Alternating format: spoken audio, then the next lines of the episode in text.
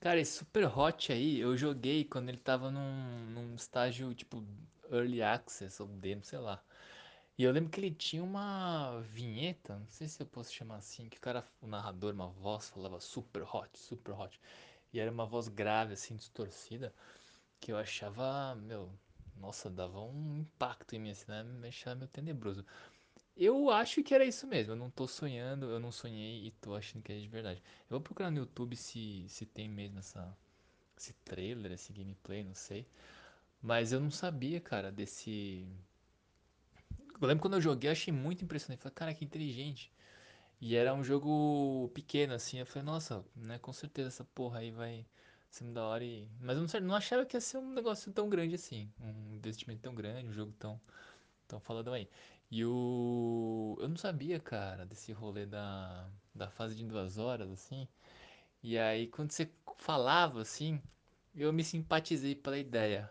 Mas você falou, ah, saiu meio bobo. E acho que, puta, pode ter ficado meio. Não sei. Vou, eu. O meu último áudio cortou aqui, mas deu vontade de chegar só nessa fase pra ver como é que é, assim. E eu não vou, também não deu vontade de encarar, assim, um pouco, um pouco sacana, né, porra. Quem é que tem tempo pra isso? Aí, eu vou aqui tentar. Pô, aceita meu convite lá na, na Steam pra eu te dar um presente, pô. Quero te dar um presente.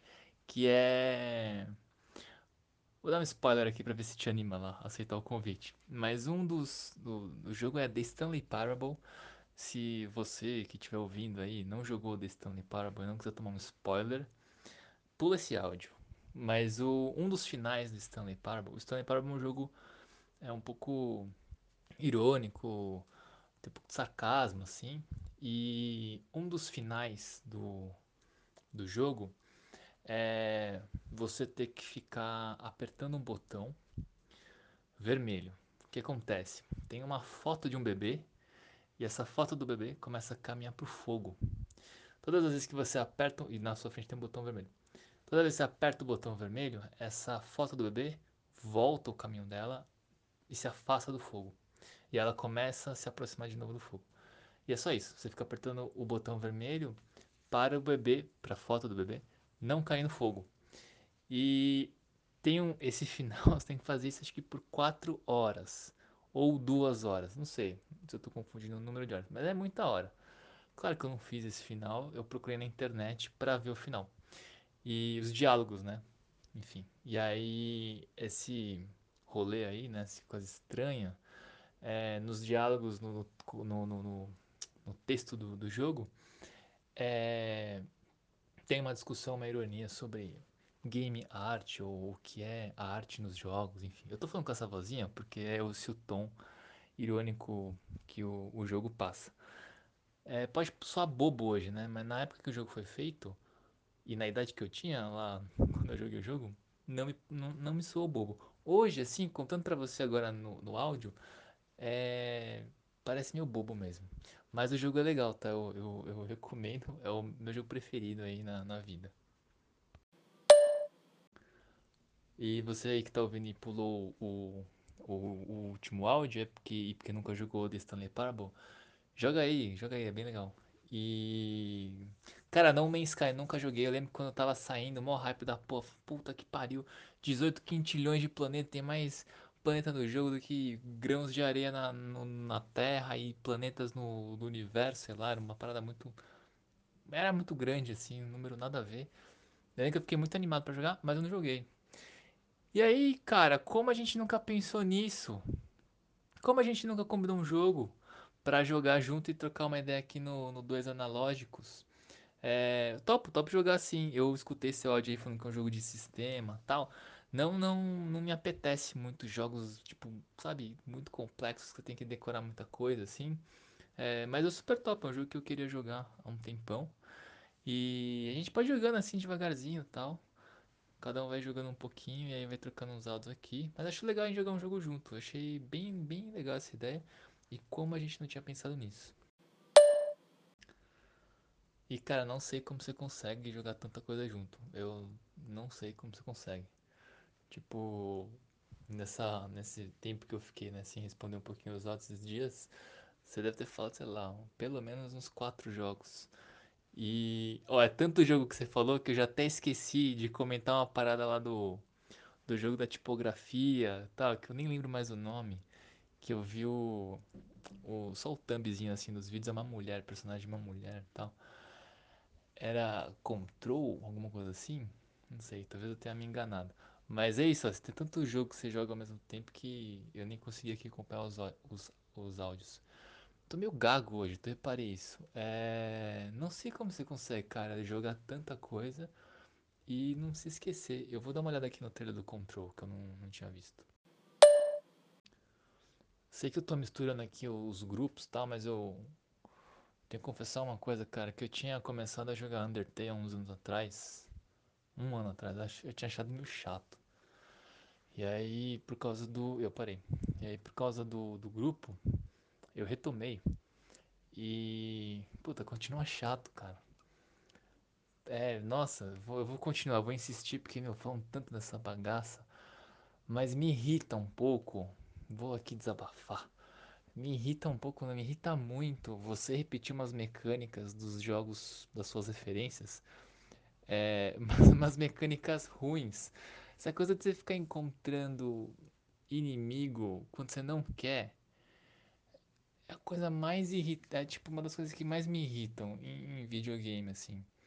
E você ficar lá, é, puta que pariu, tem uns, uns puzzles que você tem que fazer um caminho, e aí se você erra o puzzle, você cai, tem que dar volta no, na sala, sei lá, e retomar o puzzle, relembrar o caminho que você fez e não errar de novo. Sabe umas coisas assim meio repetitiva? E aí nessa hora de ir voltar, você encontra boneco que você não quer encontrar. Nossa senhora, dá uma vontade de jogar o computador pela janela. Mas eu vou insistir, cara, e vou dar uma jogadinha agora, inclusive. Amanhã tem uma reunião cedo com o pessoal do trabalho. Se eu atrasar, é porque eu fiquei jogando. Espero que eles não escutem esse podcast. Nossa, narração de partida de Street Fighter é realmente desafiante. E tá aí, é o único jogo de luta da Evo que eu também gosto de assistir. Eu tenho a impressão que Street Fighter é o único jogo do gênero que eu ainda consigo entender mais ou menos o que está acontecendo, quem está ganhando, quem está perdendo, os movimentos, etc. Por mais que Street Fighter V eu tenha jogado muito pouco na casa de um amigo meu lá de Guaíba. E, mas eh, falando de narrador, eh, me lembra uma entrevista que eu li recentemente com o Vitor Hugo Morales. Vitor Hugo Morales é um locutor famoso da Argentina, que também faz comentários sobre música clássica, virou um comentarista de política, mas que entrou para o imaginário popular do futebol ao narrar o famoso gol do Maradona, em que ele driblou praticamente toda a equipe da Inglaterra, né? Que ele começa a falar tá, tá, tá, tá, tá, Renio, Renio, Renio. E aí no final ele ele, ele chora, vai chorar, graças futebol. Enfim, tem, tem vários. Esse texto que ele acabou improvisando, dá, dá para fazer várias pensatas. Teve uma letrinha para gente que chamou ele de, de barrilete, de, de uma pipa, enfim, tem bastante coisa aí nesse, nesse momento marcante.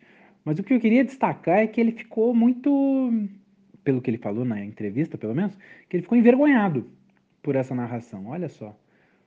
Porque na cabeça dele, por muito tempo, o narrador não pode se emocionar. Ele tem que relatar o que está acontecendo e ponto. Mas a, o tempo passou e eu acho que ele passou a entender, que é o, o meu entendimento também, que o locutor ele transmite também emoção. Ele muitas vezes está fazendo um papel de repetir, né? de enfatizar, de, de, de obvietizar, não existe, né? mas é deixar óbvio o que está acontecendo e também ressoar um pouco do clima das coisas. Né? o, o sentimento e tudo mais dá. É, é um pouco show no final das contas, né? A gente confunde muito com essa coisa, não. É jornalismo, não sei o quê, mas o esporte, no final das contas, é uma apresentação, né? Para quem vê de fora, é mais espetáculo. E eu, e eu tenho a impressão que o narrador tem essa função, né? E das partidas de Evo de Street Fighter que eu assisto, é, eu fico com essa impressão de, da galera tentar muito de imediato fazer análise, assim, de uma maneira muito rápida. E talvez não seja o melhor formato, sabe? Talvez o, a Evo e outros campeonatos tenham que pensar que o, o, o lance é dar um tempo, sabe? É, é deixar uma partida acontecer e não fazer uma seguida da outra, porque hoje são cinco, né? É melhor de cinco e é uma seguida da outra e tal, não dá nem tempo de digerir, fazer um replay, uns melhores momentos, sabe? Eu, acho que falta um pouco de, de deixar o, deixar o espetáculo mais palatável, dar espaço para o comentarista, dar, dar espaço para a tensão tomar forma, né? E, e, e, fazer a narrativa ficar mais atraente e tal. Claro que é tudo que eu, tô falando, estamos. Eu tenho a impressão que nós estamos na era das cavernas das transmissões de esporte, né? Não só de luta, mas de todos, né? Então tá todo mundo aprendendo a fazer e tal.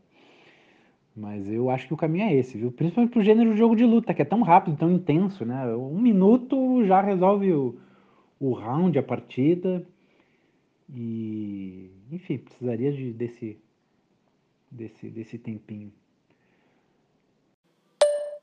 E manda o presente da Steam, né? Poxa vida, muito obrigado. Vou jogar, hein? O famoso Stanley Parable, por sua por sua paixão. Eu estou convencido de tentar e muita gente já fala muito bem desse jogo, né? Então tá na hora, tá na hora de enfrentar. Tá adicionado lá, valeu. E porra, jogo de filminho ficou, hein? The Last of Us, jogo de filminho, é. E ó, você tá vendo um Triple A de uma outra era, hein? Já 2013, o primeiro The Last of Us.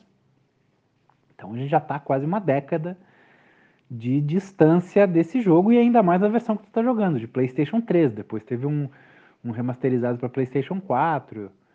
Então não o tome como o, o, o, o sarrafo do, do jogo AAA, ele subiu. E o próprio The Last of Us Part 2 contribuiu para isso.